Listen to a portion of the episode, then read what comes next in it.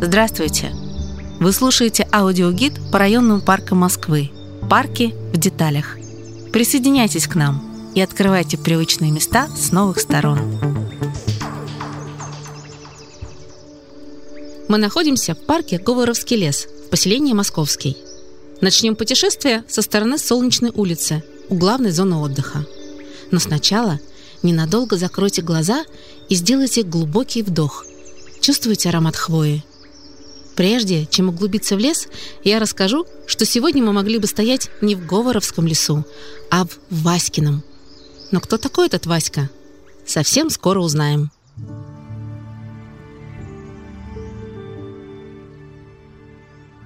Если посмотреть на карты разных времен, то поймем, что лес здесь существовал несколько столетий. Однако по разным причинам за столь долгий срок он заметно поредел – лесной массив нужно было срочно восстанавливать. Поэтому в 1935 году посадка леса у деревни Говорова стала частью генерального плана реконструкции Москвы. Основная идея этого плана – создать мощный лесопарковый пояс вокруг столицы. Но Великая Отечественная война нарушила все замыслы. От богатого леса осталось лишь выжженное поле – конце войны в деревне Говорова обосновался комиссованный после контузии сапер Василий Васильевич Шурыгин. Он женился, обучился лесному делу и по собственной инициативе принялся высаживать в сгоревшем лесу новые сеянцы, росточки размером с указательный палец. Те растения и сейчас есть в этом лесу. Только всем им уже по 70 лет. Шурыгин воспроизводил все растения сам – в доме всегда пахло хвоей, было много шишек, из которых Василий Васильевич извлекал семена для новых саженцев. Дело это превратилось в коллективную идею. И вот, некоторое время спустя, Шурыгину помогали не только работники местного лесничества, но и школьники и целые семьи из деревень Говорова и Солнцева. Уникальна и схема посадки отдельных пород деревьев в лесу, квадратами в шахматном порядке, словно лоскутное одеяло – Правда, лучше всего ее видно на картах местности и на съемках с дрона. Такая схема использовалась в некоторых лесах Германии, поэтому даже ходили слухи, что план восстановления здешних лесов проектировал некий военнопленный немецкий егерь. Но подтвердить или опровергнуть эту легенду невозможно. Зато в архивных материалах говорится, что на территории Говоровского леса действительно производили экспериментальные посадки таким вот квадратно-гнездовым методом. Более 40 лет Шурыгин был хранителем леса. Всю жизнь он проработал лесником. Перед новогодними праздниками уходил из дома на месяц. Патрулировал лес, защищая молодые елочки от вырубки. А еще он привлекал четверых детей к заготовке семян. У них было очень ответственное задание – сушить шишки на русской печке. Даже после выхода на пенсию Василий Васильевич добровольно продолжил ухаживать за лесом. Собирал мусор, следил за растениями. Этот человек оставил после себя 55 тысяч деревьев, которые сегодня образуют лесной массив Говоровского леса. Поэтому и назвали его в деревне не иначе, как Васькин лес. Да и до сих пор так называют, неофициально. Кстати, дом, построенный Василием Васильевичем, и сейчас стоит в деревне Говорова.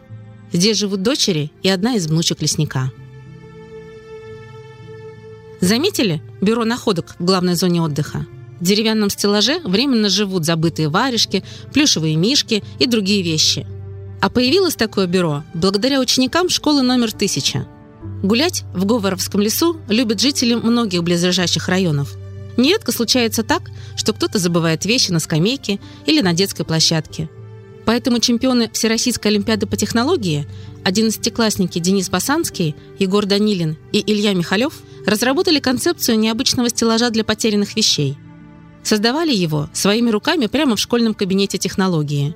Согласитесь, дизайн шкафа для потеряшек очень органично вписался в общую концепцию парка.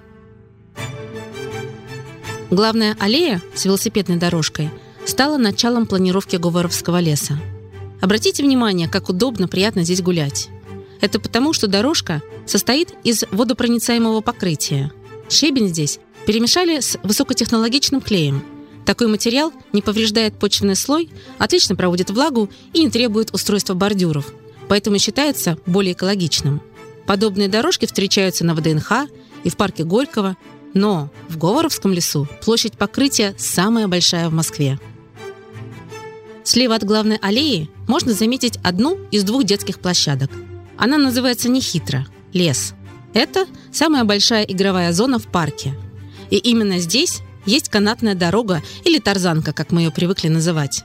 Расположена она здесь не случайно, а на месте бывшей просеки. Так площадка оказалась частью существующего леса. Все игровые элементы выполнены из дерева, чтобы не диссонировать с окружающей природой. Интересный факт. Под планировочное решение не вырубили ни одно здоровое дерево в лесу. Элементы детских площадок, кормушки и указатели сделаны из деревьев, которые были назначены на вырубку. А теперь углубимся в лес. Только выберем для этого металлическую тропу на сваях, справа от главной аллеи. Это экскурсионно-учебный маршрут, который оборудован над почвой. Подобная конструкция из металла на сваях не вредит растениям и местным букашкам. По этой тропе можно гулять с коляской, ездить на велосипеде, а еще есть здесь островки отдыха, где посетители в летнее время занимаются йогой и читают книги. Обратили внимание на четкую геометрию тропы? Маршрут обусловлен планировкой деревьев. Помните о шахматном порядке посадок? По тропе мы заходим вглубь леса, не нарушая экологию, и знакомимся с биоразнообразием парка с помощью указателей – в летнее время вокруг растет большое количество краснокнижного папоротника. В будущем он сформирует основной подлесок. При создании такого подлеска архитекторы и проектировщики вдохновлялись картиной Исаака Левитана «Папоротники в лесу». Картина находится в Нижегородском музее. Хотите особенных впечатлений от парка? Тогда отправляемся к сенсорной тропе. Путешествие по ней займет не больше 10 минут – но эти минуты будут особенными. Ведь идти нужно будет босиком. Этот маршрут основан на принципах суджок-терапии, которая позволяет воздействовать на различные точки с помощью массажа стоп. На этой дорожке чередуются различные виды поверхностей из природных материалов. Они массируют стопы, пока вы гуляете по спилам деревьев, бревнышкам, щепе, коре и песку. Длина тропы всего 75 метров, но пройти по ней рискнет не каждый. Недалеко от сенсорной тропы расположен зеленый лекторий. Он создан по инициативе учителя биологии одной из местных школ. В теплое время года здесь проводят уроки биологии, в частности, ботаники. В лектории ребята узнают о краснокнижных птицах и растениях. На этих деревянных лавочках умещается целый класс. Согласитесь, слушать о флоре и фауне под пение птиц и шелест листвы гораздо приятнее – вот и я с удовольствием расскажу вам историю о том, как в парк вернулись лесные обитатели. Гуляя по парку, можно увидеть пробегающую мимо белку. На дереве внимательный слушатель приметит дятла. А чтобы услышать пение птиц, даже не нужно прислушиваться. Но так было не всегда. Животные покинули лес из-за нарушенной экосистемы. На стадии проектирования к работам подключили орнитологов. Они-то и вернули пернатых обитателей. Здесь установили синичники, скворечники, развесили кормушки, но главное – посадили калину, рябину, барбарис и шиповник. Появилось много ягод, которые так любят лесные обитатели. Теперь в Говоровском лесу живет много птиц, а за ними следят специальные камеры. А для насекомых в Говоровском лесу есть специальные общежития. Это Мини-домики, разделенные на несколько секций с ветками, камышом, соломой, шишками, листьями и корой. Подобные постройки очень любят пчелы, шмели, осы, бабочки и многоножки. Могут обитать там и более крупные представители животного мира.